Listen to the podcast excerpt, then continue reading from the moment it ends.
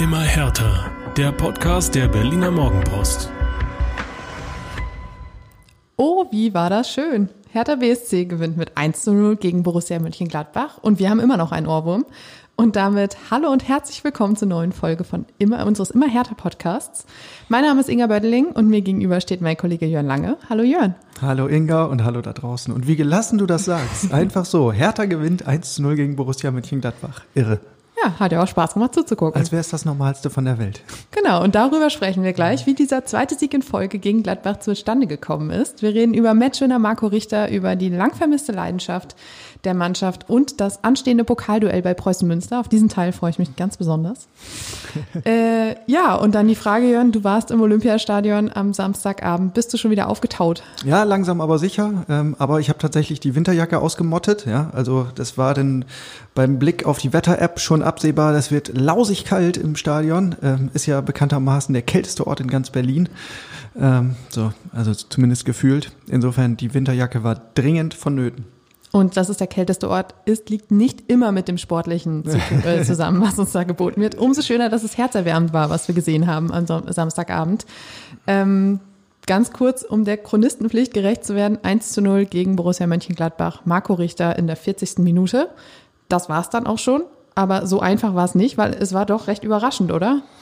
Ja, vor allen Dingen äh, zu dem Zeitpunkt. Ne? Also äh, in der 40. Minute hat dieses Tor den ganzen Spielverlauf im Grunde ad absurdum geführt. Ähm, Borussia Mönchengladbach war bis dahin klar überlegen. Hertha hatte ganz oft Schwierigkeiten, überhaupt aus der eigenen Hälfte zu kommen, ähm, was jetzt aber ja gar nicht unbedingt äh, nur ein Zeichen der Schwäche war. Ähm, das lag eben auch an einem ganz, ganz engagierten Gast, äh, die haben mächtig Druck gemacht und dann fiel das halt mit der Entlastung arg schwer. Ich muss ja zugeben, ich war bis zu dem Zeitpunkt einfach irgendwann ultra aggressiv. Ich saß vor dem Fernseher und dachte, das ist, ich, ich habe so richtig so einen, so, einen, so einen Knoten im Magen gespürt, weil es war einfach so anstrengend irgendwie zuzuschauen. Es war so eine völlig wirre Anfangsphase. Ständig lag einer auf dem Boden, ständig wurde unterbrochen. Hertha hatte überhaupt keinen Zugriff. Es fehlte irgendwie völlig an, an Plan mit dem Ball und so es war genau das, was immer so gefordert wurde. Wir wollen mehr agieren und nicht nur reagieren und genau das war der Fall. Aber ja, wobei das mit dem Plan, das würde ich in diesem Fall halt tatsächlich ein bisschen relativieren, ähm, weil es ist ja auch so, ne? Man ist immer nur so gut, wie es der Gegner zulässt.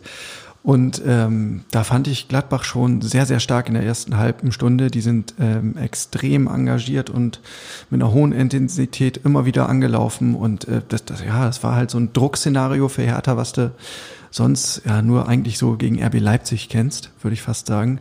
Da war Gladbach schon äh, verdammt stark in, in der Phase, aber dann kam halt ähm, dieses Tor ja mehr oder weniger aus dem Nichts, ne, mit dem ersten richtigen Angriff oder dem ersten Torschuss. Und das hat äh, dem Spiel dann einen ganz neuen Spin verliehen. Du hast gerade gesagt, erste Torchance, erstes Tor. Das nennt man natürlich auch effizient. ähm, bevor wir näher darauf eingehen, wie dieses Tor tatsächlich zustande gekommen ist, weil es ja auch sehr ansehnlich war, ähm, nochmal ganz kurz äh, auf Anfang ähm, die Aufstellung. Paldada musste ein ganz klein bisschen schrauben und zwar hatte sich Niklas Stark kurz vor dem Spiel abgemeldet mit Adduktorenproblemen. Ähm, kam natürlich auch ganz gelegen, weil war ja nur ein Innenverteidiger. Genau, wo man sich wirklich denkt, seriously, schon wieder ein Innenverteidiger, das kann ja wohl nicht wahr sein. Ähm, tja, das Gute, Martin Dardai ähm, hatte sich in der Woche zurückgemeldet nach seinem kleinen Muskelfaserriss, aber war halt längst noch nicht wieder bei 100 Prozent. Ne? Ähm, und so hatte der Trainer dann ein bisschen Bauchschmerzen und musste so eine Ermessensentscheidung treffen und sagen, ja, was mache ich denn jetzt, wenn ich keinen anderen Innenverteidiger mehr habe? Ähm, nehme ich irgendeine Notvariante? Äh, Linus Gechter wäre auch eine Option gewesen, aber der hatte bekanntlich ja, wenig Bundesliga-Erfahrung. Luca Toussaint, eine Option, die wir in der Vergangenheit schon ähm, diskutiert haben, ist auch nicht so die Ideallösung.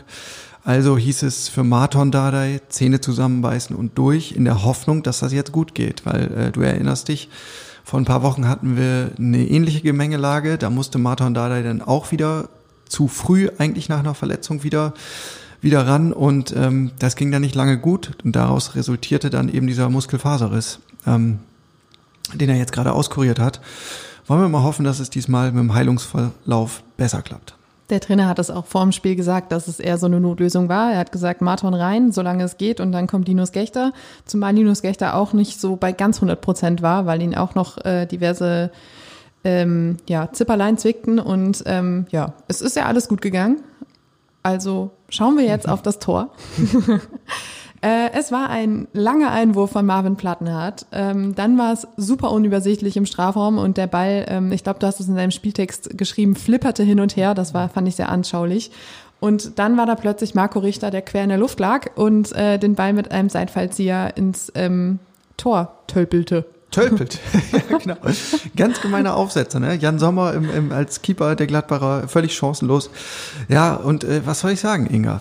Ähm, einmal mehr hatte Paul Dardai recht. Ne?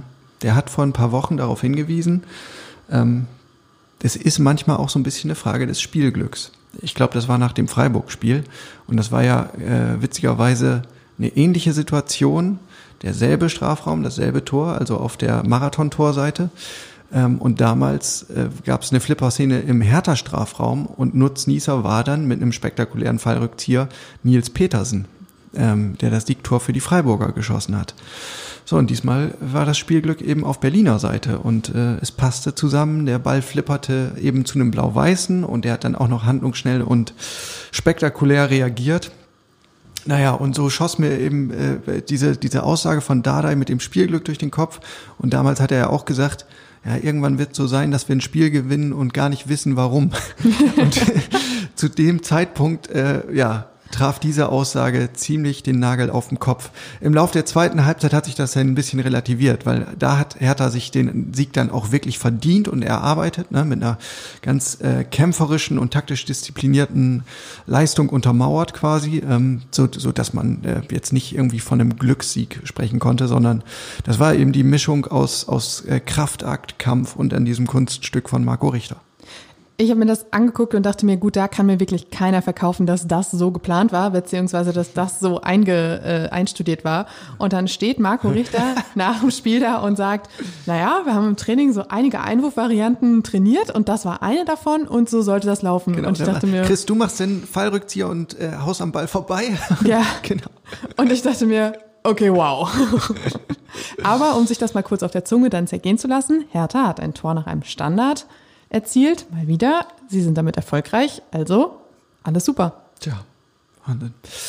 Also äh, und für, für Marco Richter, da müssen wir später ja auch noch äh, ein bisschen ausführlicher drüber sprechen, auch ein tolles Erfolgserlebnis, weil der Start bei Hertha war ja jetzt ja auch nicht so bilderbuchreif, ähm, jetzt auch nicht katastrophal, aber äh, es haben sich ja langsam aber sicher Zweifel ähm, breit gemacht.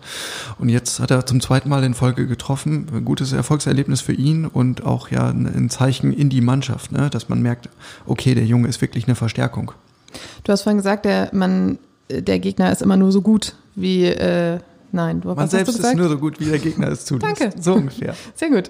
Äh, nach dem Tor war es nämlich dann so, dass Gladbach extrem von der Rolle war, fand ich. Also alles das, was vorher gut geklappt hat, funktionierte gar nicht mehr. Dann äh, war zum Glück aus Gladbacher Sicht auch irgendwann Pause.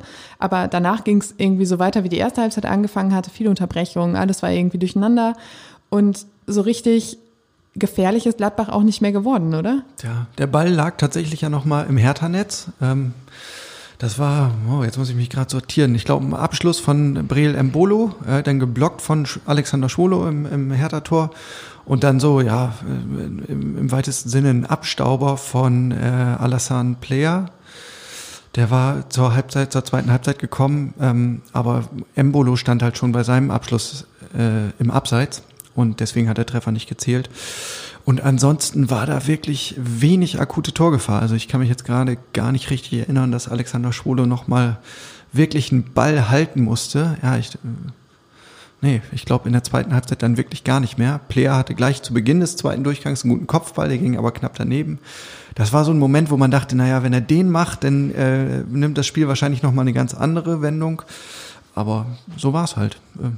Aber man muss halt auch dazu sagen, also ich war extrem ähm, ja beeindruckt von, von Herthas Spiel auch. Also da war alles irgendwie, was es brauchte. Sie, man merkte, sie standen defensiv hinten echt stabil. Es ging aber auch ein bisschen was nach vorne, vor allem dann durch die Auswechslung ähm, Jürgen Eckelenkamp und Mauli da kamen für Vladida Rieda und Marco Richter und ähm, gerade Eckelenkamp hat nach vorne echt viel gearbeitet und hat viele offensive Impulse gesetzt und äh, das ist aber nicht zulasten der Defensive gegangen und äh, das war einfach, das, das Gesamtkonstrukt stimmte und deshalb hatte man, also zumindest ich, nicht das Gefühl, oh Gott, hier geht's gleich noch richtig schief oder die Nerven flattern oder was auch immer und das finde ich Ja. ist auch eigentlich eine ganz gute Entwicklung. Ja, total. Also defensiv kam ja auch noch Unterstützung mit Toussaint, mit, äh, mit Gechter, dann später für Dardai. Und man hat halt gemerkt, auch die Spieler 12, 13, 14, 15, die haben auch alle diesen, diesen neuen Hertha-Spirit inha- inhaliert. Dieses leidenschaftliche, dieses kämpferische, das scheint wirklich jetzt inzwischen äh, tief in der Mannschaft angekommen zu sein. Und äh, es, es war ein emotionaler Schlagabtausch. Ne? Also man hat ja auch gesehen, auf den Trainerbänken ging es richtig ab. ähm, Max Ebel, Arne Friedrich, auch Adi Hütter und Paul Dardai haben sich oft mal äh, ausgetauscht, sage ich mal. Das hast du nett gesagt. äh, äh, da war irgendwie ganz schön viel Dampf ähm, auf dem Kessel, auch weil beide Seiten mit den Schiedsrichterentscheidungen nicht so glücklich waren. Ähm, da wurde viel, viel diskutiert und es war ja hitzig. Ne? Ähm, und da hat Hertha aber eben auch eine Qualität gezeigt, die wir, die wir lange vermisst haben, ähm, neben der, dieser Leidenschaft, nämlich die Widerstandsfähigkeit. Das war ja häufig ein Defizit, dass man dachte, okay, ah, heute sind sie irgendwie ganz gut im Spiel und dann kommt ein Dämpfer, ein Rückschlag und das wirft die Mannschaft dann komplett aus der Bahn. Und inzwischen haben die irgendwie diese Widerstandsfähigkeit entwickelt, ähm, dass sie sich wirklich nicht rumschubsen lassen, sondern die halten richtig dagegen. Und Hertha ist im Grunde wieder so wie zu alten Dardai-Zeiten, sage ich mal, ein richtig unangenehmer Gegner. Ich glaube, es gibt jetzt keine Mannschaft mehr in der Bundesliga, die sagt, äh, wir spielen gern gegen Hertha, sondern das ist ätzend. Und statt sich halt wirklich in der zweiten Halbzeit hinten reinzustellen und irgendwie Richtung Schlusspfiff zu duseln, ähm, haben, hat Hertha ja sogar noch nach vorne gespielt, hatte ja ein paar aussichtsreiche Konterchancen irgendwie auch, Ja. die dann unglücklicherweise irgendwie doch nichts wurden. Was Das, das ist der einzige Punkt, glaube ich, wo man ein bisschen schimpfen muss. Ne? Genau. Und was ähm, bei mir irgendwie dann auch hängen blieb, war äh, Maolida, der da immer so ein bisschen als, als Konterbremse fungierte. Also vielleicht hatte er sich gedacht, ach, ich nehme jetzt Zeit von der Uhr, das ist gar nicht so schlecht. Aber sobald der Ball irgendwie schnell nach vorne ging, war er derjenige, der ihn entweder so ein bisschen vertändelte oder ihn wieder nach hinten spielte, statt vielleicht zum besser positionierten Spieler nach vorn. Und da dachte man sich so ein bisschen so, hm, das hätte irgendwie noch besser sein können. Ja, da merkt man dann vielleicht auch noch, äh, dass er ein bisschen Zeit braucht, um anzukommen. Ne? Also das, das wirkte alles noch nicht so rund, gerade mit seinen ähm, Zuspielen. Ich musste so ein bisschen an, an Forrest Gump denken. also ich hatte so das Gefühl, man kann ihm den Ball geben und sagen, Mysian, lauf. Ähm, und das könnte dann möglicherweise gut gehen mit seinem Tempo und das ist ja auch die Idee, ne, ihn in der letzten halben Stunde zu bringen, mit seiner enormen Geschwindigkeit, dass du dann einen wirklich guten Konterspieler hast. Ähm, aber mit dem Zusammenspiel, hm, da ist noch ein bisschen Luft nach oben. Lass uns ein kleines Fazit ziehen, Jörn. Äh, wir stehen jetzt hier, ähm, was steht auf meinem Zettel? Platz 10. 12 Punkte, nur zwei Punkte hinter RB Leipzig, die auf Rang 6 stehen. Hallo, Europapokal. Bitte ruhig, nicht, keine Unruhe schüren, das kommt nur aus den Medien, Jörn. Ähm, es war auf jeden Fall ein hart erkämpfter Sieg, ähm, der aber genau das gezeigt hat, was eben einfach lange gefehlt hat, und zwar diese Tugenden wie Leidenschaft, Kampfgeist, Siegeswille, du hast es vorhin schon gesagt, Widerstandsfähigkeit, sich eben nicht äh, geschlagen geben, den Kopf hängen lassen. Und ähm, damit hat Hertha ja irgendwie auch den Trend aus Frankfurt so ein bisschen bestätigt, nach dem 2 zu 1, da wo man schon dachte, okay, die, die Kurve zeigt nach oben. Was nun? Ja, weiter so. Weiter so. so. Also ein bisschen bestätigt finde ich es gut. Ähm, äh, ich würde mal sagen, dick unterstrichen, ja. Also ähm, besser kannst du das eigentlich nicht untermauern. Ähm, Borussia Mönchengladbach ist jetzt wirklich auch keine Laufkundschaft. Die denen fehlt gerade so ein bisschen der Punch, aber in der Vorwoche gegen Stuttgart war es ja auch so, dass die ein also wahnsinniges Offensivfeuerwerk eigentlich abgebrannt haben. Und man sieht ja, dass da unglaublich viel Potenzial in dieser Mannschaft schlummert. Und äh, die Ansprüche, äh, wieder um Europa mitzuspielen, die kommen ja nicht von ungefähr. Äh, Sie haben halt eben gerade nicht so äh, so eine Mischung aus, aus fehlender Zielstrebigkeit und fehlendem Abschlussglück. Ne? Das, das ist gerade das Manko. Aber dieser Mannschaft ähm, Paroli zu bieten, ich finde, da kann man schon Selbstvertrauen draus ziehen. Ähm, und ich glaube, dass, dass genau dieser Effekt auch eintritt. Also an solchen Spielen wächst auch eine Mannschaft, wenn du ähm, so verbissen und engagiert verteidigt hast und wirst dann dafür belohnt und hast dann auch noch so einen, so einen schönen runden Fußballabend, ja, Flutlicht, Atmosphäre. Erstmal ist wieder ähm, volles Haus, also voll unter Corona-Bedingungen mit 25.000 und einer tollen Stimmung dann nach Schlusspfiff. Äh, sowas, sowas musste ich pushen. ist natürlich auch immer so, so ein sehr fragiles Gebilde, ne? So, eine, so ein Aufschwung, so, so eine kleine, so ein kleines Zwischenhoch. Ähm, aber so diese positive Grundstimmung zu haben, ist, glaube ich, wirklich nicht schlecht, wenn man sich auch einfach das Programm anguckt, was in den nächsten Wochen kommt. Und Preußen Münster am Dienstag. Lass uns über die Jungs sprechen, die äh, sich zum Matchwinner aufgeschwungen haben. Äh, du hast ihn vorhin schon angesprochen. Marco Richter hat sein zweites Saisontor äh, erzielt nach dem Treffer in Frankfurt. War, finde ich meiner Meinung nach, auch irgendwie echt eine mutige Einlage, weil du kannst auch richtig blöd aussehen, wenn sowas daneben geht. Ja, und viel hat ja nicht gefehlt. Ne? Also ja. das war ja jetzt nicht so, dass ein Seitfallzieher ähm, perfekt ausgeführt war, dass er den Ball voll erwischt hätte und irgendwie in, ins Netz gedroschen hätte. Nee, es war halt so, ja, so ein Streifschuss. und daraus ist dann halt so ein, äh, so ein Aufsetzer, so ein gemeiner ähm, resultiert. Ähm, ist Marco Richter natürlich im Nachhinein völlig egal. Hauptsache, der Ball ist im Tor. Ähm, und ich, ich finde es halt richtig, dass er überhaupt diese Option wählt, ne? dass er nicht äh, zögert und abwartet, sondern dass er sofort volles Risiko geht. Und äh, diesen Spirit brauchst du ja. Also gerade auch als der Spieler, der Marco Richter sein soll. Der soll dir ja ähm, besondere Momente kreieren. Der soll ins Eins gegen Eins gehen. Und dazu brauchst du halt diese diese Draufgänger-Mentalität. Insofern fand ich das toll. Was mich äh, heute ein bisschen erheitert hat, als ich geguckt habe, mir gefällt sehr gut seine Inszenierung ähm, bei Instagram. Ja. Da hat er natürlich Hochglanzfotos von seiner äh, Szene und das alles garniert ähm, mit dem Hashtag ähm, MR23, also im, im Stil der ganz großen, ja, CR7, äh, AE7 hatten wir bei Hertha mal, Alexander S. Wein, schöne Grüße. Also da schert Marco Richter mit ein, wenn ihr äh, künftig bei Insta mal äh, Bilder von ihm finden wollt oder Inhalte zu ihm finden wollt. Der Hashtag lautet MR23. Aber nicht, dass das nachher irgendwie bei einem Staubsaugerroboter endet oder so. ähm, die Gesichter waren ja auch irgendwie so ein bisschen lang, als Marco Richter zu Hertha kam, weil man sich irgendwie in dieser Transferperiode, wir haben es ausufernd besprochen, sehr viele, sehr vielleicht größere Namen und äh, Heilsbringer gewünscht hatte. Dann kam Marco Richter und man dachte sich so, what? Und äh, jetzt hat er ja schon so ein bisschen gezeigt, warum man ihn geholt hat und was er, ja, was er bringen soll. Hat er dich schon überzeugt? Ja, äh, noch nicht vollends, aber ich bin sehr, sehr positiv überrascht, denn es ist nicht lange her, dass Paul Dardai mit uns äh, mal beim Auslaufen stand und sagte, na ja, Marco Richter, hm, da ist irgendwie das, die Fitness auch noch ein Thema. Das ist alles nicht so berauschend und ähm, jetzt ist davon keine Rede mehr. Also äh, Dardai hat auch noch mal betont, dass Marco Richter nicht wegen äh, Fitnessdefiziten ausgewechselt wurde, sondern da war einfach eine taktische Überlegung dahinter. Ähm, und der Trainer ist aktuell hochzufrieden. Er sagt, ich mag diesen Jungen, der ist A fleißig und B traut der sich viel zu. Ähm, und der gibt auch nicht auf. Also äh, das Zitat von Dardai war sinngemäß, der verdribbelt sich halt vielleicht dreimal, aber der versucht es ein viertes und ein fünftes Mal im Eins gegen Eins und dann ist er halt durch. Also der ist sehr beharrlich, scheint einfach auch ein gesundes Selbstvertrauen zu haben ähm, und ja, er gibt Hertha eine, eine gute Facette aktuell, ja, weil auf der linken Seite hast du mit Mittelstädt und Plattenhardt halt eher so die flankende Fraktion und auf rechts ähm, muss Marco Richter dann der, der wuselige Dribbelspieler sein und das gelingt ihm gerade ganz gut. Und tut Hertha auch sichtlich gut. Ja. Äh, für mich auch ein Mann des Abends war Peter Pekarik. Ähm, echt, die Mensch geworden, der menschgewordene Kampfgeist und Einsatzwille, wie viel der geackert hat auf seiner Seite, fand ich wirklich beeindruckend. Und der hat sich auch überhaupt nicht kleinkriegen lassen. Der hat so oft auf die Socken gekriegt, auch von Anfang an, weil ich habe es ja vorhin gesagt, die lagen ja so oft da auf dem Boden rum, das mhm. waren viele Fouls und ich glaube, Embolo hat ungefähr fünfmal gesagt, er kriegt noch einmal und du kriegst gelb. Und er war halt sehr oft Opfer dieser Attacken und äh, trotzdem unwahrscheinlich wertvoll, auch einfach was die Stabilität da hinten anging.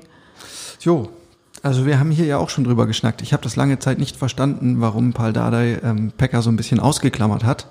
Jetzt ist er seit zwei Spielen, seit zwei Spielen glaube ich, ähm, wieder Startelf-Spieler und ich habe das Gefühl, der Junge tut der Mannschaft sehr gut. Ähm, ja, und tatsächlich irgendwie so ein bisschen unkaputtbar. Ne? Ich erinnere mich auch an eine äh, Verletzungspause, da winkten die, die Kollegen sofort die medizinische Abteilung heran. Das sah dann gar nicht so gut aus, aber halt ein Stehaufmännchen und hat weiter gekämpft. Er gefühlt hat er sich an den Kopf gefasst, irgendwann mal seinen Zahn geprüft, dann hat er was am Knie, also es war ähm, alles dabei. Ähm, jemand, der genau wie Hertha auch seinen Trend bestätigt hat oder seinen Wert bestätigt hat, war Suat Serda, finde ich. Ähm, also wirklich äh, nicht unbedingt der auffälligste Spieler, aber genau damit halt ein unfassbar wichtiger Stabilisator im, im Mittelfeld. Also der ist mit nach vorn gegangen, der ist aber auch die Wege nach hinten gegangen und füllt damit irgendwie so eine Rolle des Anführers aus, die, die man ihm vielleicht am Anfang auch gar nicht so zugetraut hätte, weil er ja doch eher schüchtern daherkommt. Ja, ja. Und er muss jetzt gerade in der aktuellen Situation eben auch nicht so als der der Mann für den letzten Pass äh, glänzen oder gar als, als der Mann für die Tore. Das war ja Richtung äh, Saisonstart noch so, als man das Gefühl hatte, Hertha hat nach vorne wirklich keine Idee und es geht nur durch irgendwelche Einzelaktionen und da war Serda dann eben in einer offensiveren Rolle ja derjenige, der sich mal den Ball geschnappt hat, ein Dribbling angezogen hat und dann den Abschluss gesucht hat. Aktuell ist er halt wirklich mehr so, ja, der, das, das Bindeglied im Mittelfeld, was ist gesagt, defensiv und offensiv gleichermaßen wertvoll. Und was ich bemerkenswert finde, ist, ähm, der versteckt sich halt nicht. Also der möchte immer den Ball haben und er weiß auch immer, was mit dem Ball anzufangen. Der steht für eine gewisse Ball- und Passsicherheit. Der hat immer eine Idee, findet Lösungen, auch unter Druck und ähm, ermöglicht halt auch so die, die Kontinuität im Spiel. Also in den ersten 30 Minuten hatte auch er Probleme, aber wie gesagt, das lag eben auch am starken Gladbacher Pressing. Aber später ist er dann derjenige, der ähm, das dem Spiel wirklich Ruhe geben kann. Ähm, und ja, das bestätigt eigentlich nur den, den ersten Eindruck aus dem Sommer. Suat Serda ist die wichtigste Verstärkung dieser Saison. Und wir haben jetzt drei Matchwinner genannt und zwei davon sind Sommerzugänge. Also ganz so, so viel verkehrt ist er dann vielleicht doch nicht gelaufen. ähm, einer, der auch noch so ein bisschen äh, ein persönliches ähm, Erfolgserlebnis hatte, war Alexander Schwolo. Er ist nämlich zum ersten Mal in dieser Saison ohne Gegentor geblieben. Hey. Ähm, ich hätte gedacht, es freut ihn vielleicht, aber im Interview bei Sky nachher stand er im Mikrofon und ähm, ich wusste nicht genau, was seine Aussagen ähm, äh, bedeuten sollen. Man wusste nicht genau, ob da sehr viel Sarkasmus drin steckt oder ob er wirklich einfach so cool ist, wie er tat. Vielleicht hat er, hat er nicht das Gefühl gehabt, dass er besonders viel beigetragen hat zu dieser Null. Ähm, weil tatsächlich, äh, tatsächlich war er nur selten zu Paraden gezwungen. Ne? Die Gladbacher haben entweder äh, den Ball über oder neben das Tor buxiert und ansonsten waren halt die Verteidiger da, die sehr gut ge gestanden haben und ähm, ja immer wieder Schüsse geblockt haben oder noch ein Bein dazwischen bekommen haben beim letzten Pass. Also äh, vielleicht hat er einfach da nicht das Gefühl gehabt, er ist derjenige, der jetzt irgendwelche Lorbeeren abholen darf. Aber es war eine wunderbare Vorlage von dir äh, zur Überleitung. Ähm, und zwar kommen wir zur Viererkette. Ähm, Paldada hat wie schon in Frankfurt aus reiner Personalnot ähm, auf Viererkette umgestellt. Ähm, diesmal war es ein 4-2-3-1.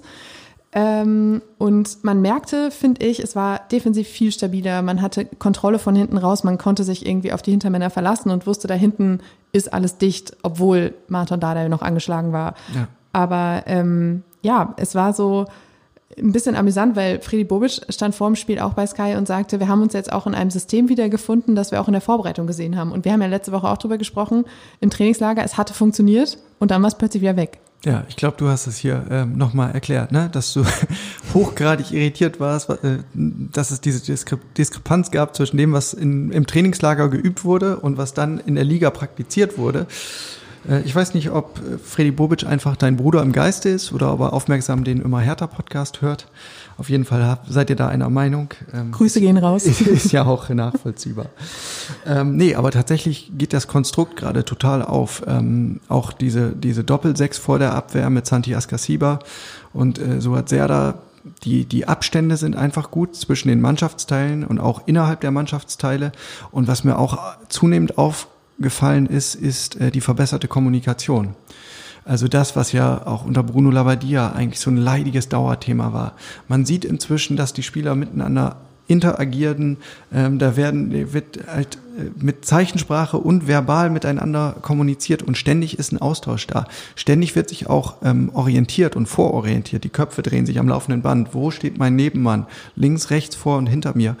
Und ähm, das klappt inzwischen. Also Paldada ist da ganz beseelt und begeistert und sagt, äh, ja, vor ein paar Wochen hatten wir irgendwie fünf, sechs Meter mehr an Abständen und das ist denn ein Raum, den können wir nicht zulaufen. Dafür haben wir nicht die Schnelligkeit und die Dynamik. Wir sind nicht Bayern München. Ähm, wir müssen einfach von vornherein gut und diszipliniert stehen und ähm, das hat Dardai-Teams ja eigentlich in der Vergangenheit auch häufig, häufig, häufig ausgezeichnet. Ähm, das war jetzt irgendwie zum Saisonbeginn ein bisschen verschütt gegangen, aber jetzt scheint da wieder diese, diese typische Dardai-Handschrift durchzukommen. Und zum Stichwort Kommunikation, wir haben ja immer so ein bisschen ein oder zwei gesucht, die da so ein bisschen das Zepter in die Hand nehmen, aber ich finde, da zeigt sich jetzt, es muss nicht diesen einen Lautsprecher geben, wenn alle irgendwie das Gefühl haben, sie müssen was dazu beitragen und sie können was dazu beitragen, funktioniert sehr offensichtlich sogar fast noch besser. Ja. Äh, einer, der nie, einen nicht so schönen Abend hatte, war Luca Netz. Darf man den Namen überhaupt aussprechen in einem Hertha-Podcast? Wahrscheinlich ist jetzt die Hälfte der Leute haben jetzt abgeschaltet. Äh, er ist im Sommer zum großen Missfallen äh, vieler nach Gladbach gewechselt. Ähm, die Identifikationsstrategie von Hertha war damit völlig über den Haufen geworfen.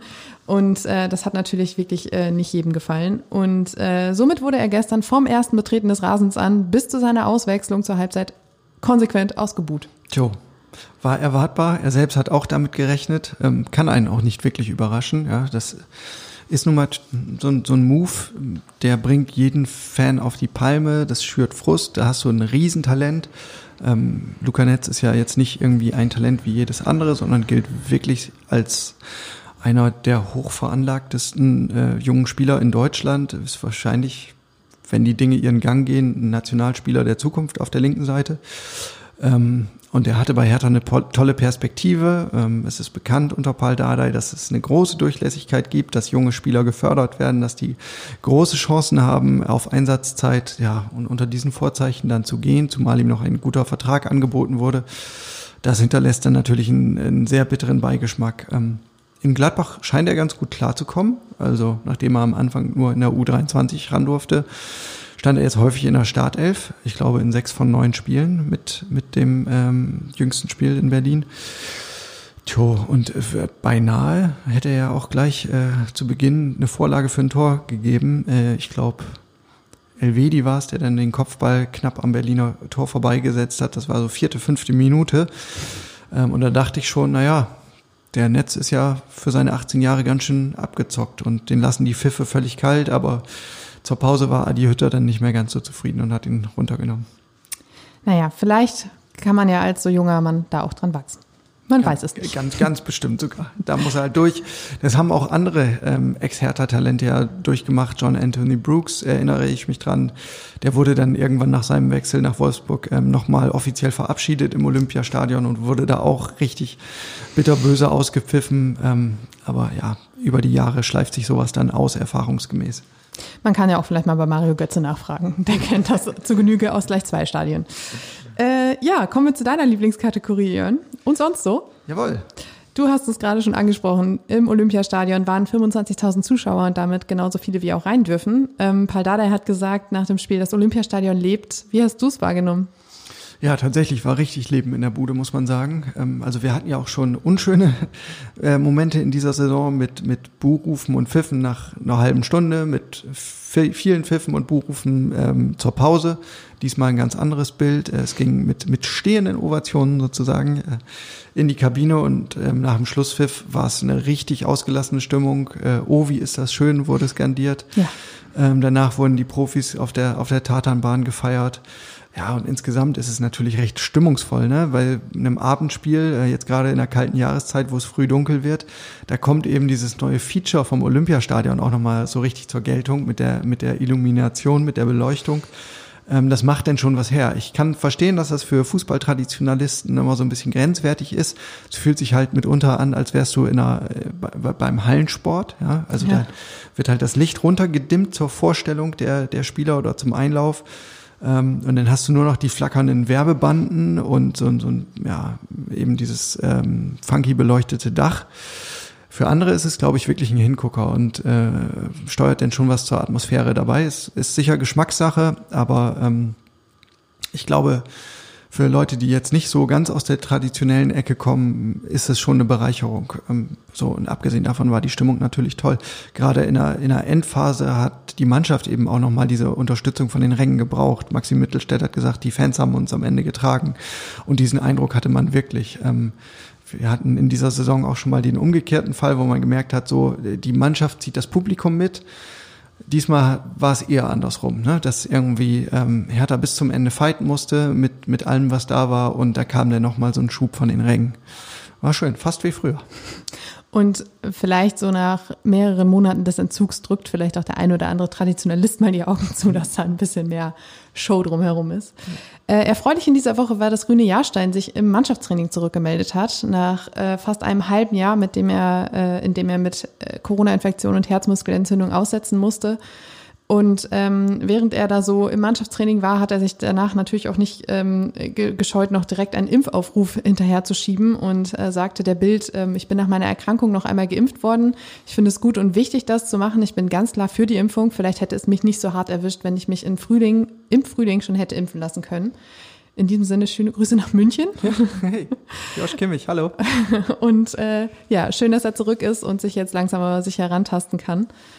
Ähm, ja, dann gab es noch ein ähm, schönes Event vor dem Brandenburger Tor, Tor, Jörn. Ja, am vergangenen Freitag. Und zwar ging es da um die Initiative Blau-Weißes Stadion. Ihr kennt das. Ähm, das ist eine Fangruppierung, ähm, unter anderem um das Fan Urgestein Knut Bayer. Ähm, und die haben schon im Vorfeld oder im Wahlkampf ähm, Kontakt aufgenommen zu den Berliner Parteien, zu den Koalitionären und da mal äh, ja so ein bisschen Lobbyarbeit im Sinne von Hertha BSC betrieben in Sachen Stadionneubau. So und jetzt war am Freitag quasi Auftakt der Koalitionsverhandlungen und die politischen Protagonisten haben sich zu einem Fotoshooting am Brandenburger Tor eingefunden. Das hat die Initiative Blau-Weißes Stadion mitbekommen und hat sich gedacht, na ja, das nutzen wir doch diese Gelegenheit. Und sie haben eine schöne blau-weiße Torte anfertigen lassen, ähm, ja, mit dem mit dem Logo der Initiative obendrauf. Falls ihr es genau wissen wollt, die Füllung war Himbeere. Mhm. Ja, und diese Torte haben sie dann übergeben, ähm, speziell in diesem Fall an Werner Graf von den Grünen. Der saß auch schon vorher mit am runden Tisch zu diesem Thema. Naja, und äh, diese Lobbyarbeit der Initiative Blau-Weiße Stadion hatte immerhin zur Folge, dass ähm, die Parteien das Thema neues Hertha-Stadion ähm, mit in die Wahlprogramme aufgenommen haben, gerade SPD und Grüne haben da ähm, offensiv Unterstützung signalisiert, auch auf dem Olympiagelände, ähm, wo Hertha ja am liebsten neu bauen möchte. Naja, und jetzt ist natürlich die nächste Hoffnung, dass die Parteien ähm, dieses Thema auch im Koalitionsvertrag irgendwie verankern. Und insofern sollte diese Torte äh, eine süße Erinnerung bringen an das, was, was war, damit ähm, die Versprechen der Vergangenheit jetzt nicht unter den Tisch fallen. Ähm, was das Ganze bringt, das, ja, das bleibt abzuwarten. Ähm, so ehrlich muss man auch sein. Eine Faninitiative ist da nicht das entscheidende ähm, Rädchen im Gesamtgebilde. Aber ähm, ich sag mal so, schaden kann diese Lobbyarbeit sicher nicht. Und es zeigt ja auch, ähm, wie sehr sich die Fans mit dem Thema und mit dem Club identifizieren ähm, und ja, da eben das Gefühl haben, sie können noch irgendwas beitragen. Also ich glaube, das wird der ganzen Thematik äh, nicht abträglich sein. Und das Thema wird uns definitiv noch ein bisschen begleiten. Jo. So, und weil Hertha sonst nicht Hertha wäre, gab es natürlich unter der Woche auch noch ein ganz kleines bisschen Unruhe. Äh, und zwar ähm, kamen äh, Gerüchte auf, dass Freddy Bobic sich vor ungefähr einem Monat mit Domenico Tedesco getroffen hat um über ein mögliches Engagement des Trainers bei Hertha BSC zu sprechen. Äh, uns ist bewusst, dass es die Lage, die sportliche Lage vor einem, rund einem Monat auch noch ein bisschen nicht so unrosiger aussah als jetzt. Jedenfalls äh, wurde natürlich auch äh, Paul Dardai am Sonnabend darauf angesprochen und er sagte, Fredi ist mit mir immer korrekt gewesen und wenn ich so etwas lese, dann muss ich schmunzeln. Für mich ist das kein Problem, solange die Spieler Vertrauen zu ihrem Trainer haben. Hm. Und ich glaube, es war Marco Richter, der nach dem Spiel auch gesagt hat, natürlich war das jetzt auch ein Sieg für den Trainer und äh, wir sind auch glücklich, der Trainer ist glücklich. Also das äh, verbuchen wir jetzt einfach mal als Fußnote und äh, haken damit alles ab, was war und schauen auf das, was kommt. Ja, Moment, also eine Sache fand ich bei, bei diesem Themenkomplex schon noch sehr, sehr schön, nämlich äh, das war wieder der, der volksnahe Paul, der ja dann äh, angesprochen auf das Thema auch noch aus dem Nähkästchen plauderte und sagte, wenn ich in Westend joggen gehe, wenn ich laufen gehe, um ein bisschen runterzukommen, dann halten die Leute mit dem Auto an, ja, und rufen mir zu. Und ich war noch nie so beliebt in Berlin, so nach dem Motto. Und er hätte noch nie mehr Zuspruch bekommen. Er hat sich dann wirklich nochmal beim Boulevard, beim Berliner Boulevard bedankt, weil eben das die Folge dieser Berichterstattung, Bobic spricht schon mit anderen Trainern, äh, einfach nur in seiner Wahrnehmung war. Ähm, jetzt gerade kriege ich nochmal richtig Rückhalt von den Berliner Fans. Das fand ich recht niedlich, ja. Und äh, pff, zum Rest, also ist ja völlig klar, als, als Manager bist du halt in der Verantwortung und äh, wie du gesagt hast, vor einem Monat sah die blau-weiße Welt noch ganz anders aus.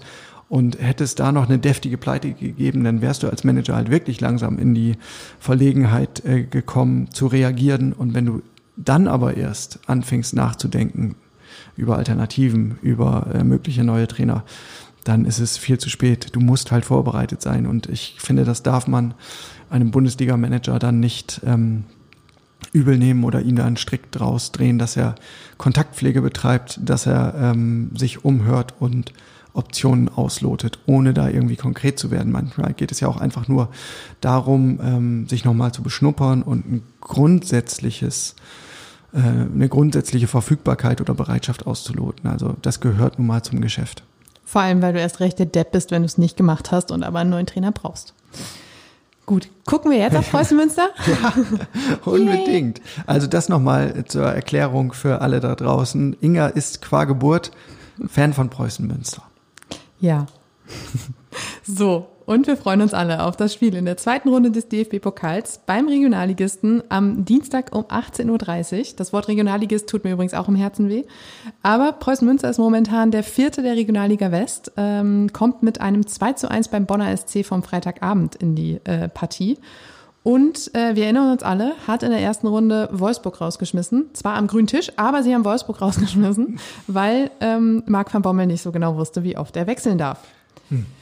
So, hoffen wir, dass Paldada da vorbereitet ne? ist. Ja, ich glaube schon, ich glaube schon. Ähm, aber wechseln wird er wohl müssen. Also wahrscheinlich ja schon in der Startelf, ähm, weil wir haben dieses Personaldilemma in der Innenverteidigung. Ist jetzt fraglich, wie Martin Dardai ähm, das Gladbach-Spiel verkraftet hat. Ähm, auch bei Dedrick Boyata sagte Dardai, hm, das ist ein Spieler, von dem wissen wir, der braucht seine Erholungspausen. Das ist jetzt fraglich, ob er so eine englische Woche, so mir nichts, dir nichts übersteht.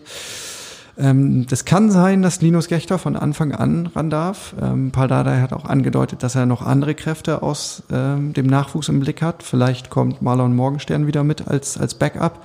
Wir werden das erleben. Ähm, bei Niklas Stark äh, weiß ich gerade auch nicht, wie ernsthaft diese Adduktorenprobleme sind. Ähm, aber ich glaube, wir sehen da vielleicht eine etwas veränderte Viererkette dann in Münster. Hertha trifft ja in Münster ähm, auch tatsächlich auf einen äh, ehemaligen Bekannten. Ja, Peter Niemeyer, ein Ex-Kapitän. Der ist inzwischen, was macht er? Sportdirektor. Sportdirektor.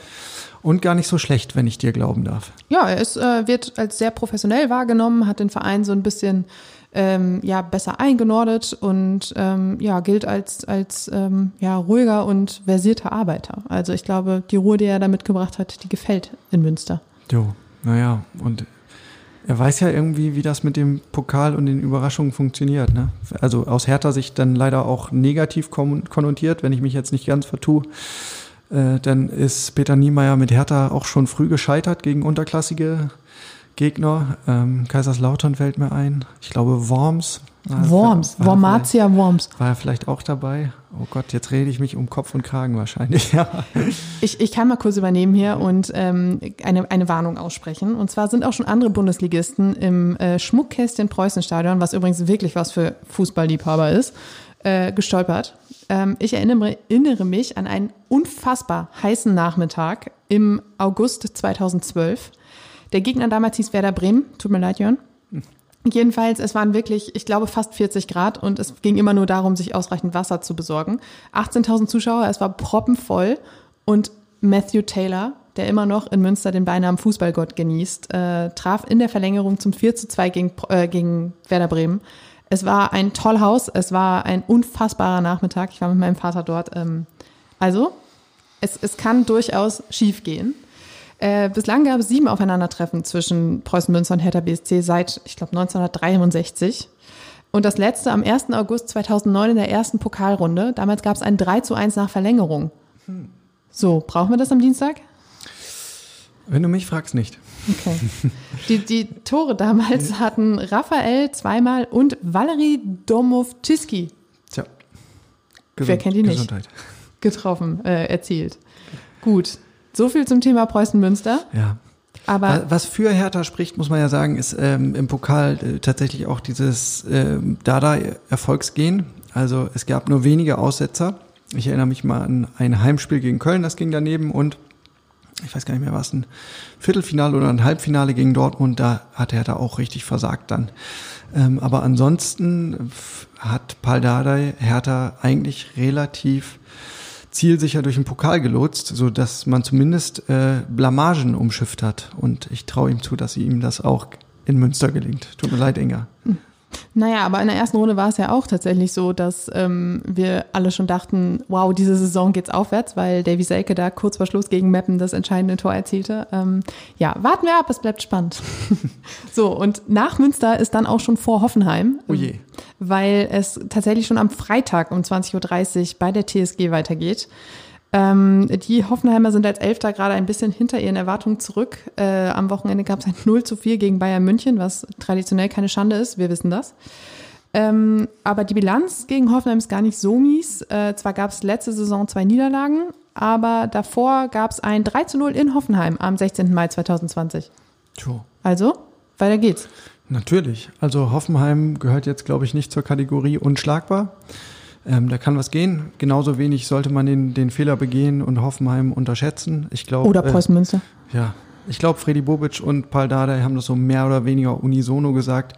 Wir müssen jetzt nicht so viel reden, sondern einfach Taten sprechen lassen, einfach weitermachen, jedes Mal wieder in jedem Spiel bestätigen die, die äh, Einsatzbereitschaft, die Laufbereitschaft und dann werden die Dinge auch ähm, ihren Lauf nehmen. Ne? Dann, dann ne, kommst du auch zu deinen Erfolgen. Aber die große Gefahr äh, besteht ja jetzt da drin, nach zwei wirklich überzeugenden Spielen zu sagen, hm, jetzt sind wir wohl in der Spur, jetzt läuft's von selbst. Ähm, das, das ist halt das, was nicht passieren darf. Wir werden uns das alles genau anschauen. So, und euer Immer härter Podcast kommt dann am 1. November wieder. Und bis dahin würde ich sagen, danke Jörn. Danke Inga. Und äh, ja, vielen Dank ihr da draußen fürs Zuhören und bis zum nächsten Mal. Bis dann, ciao.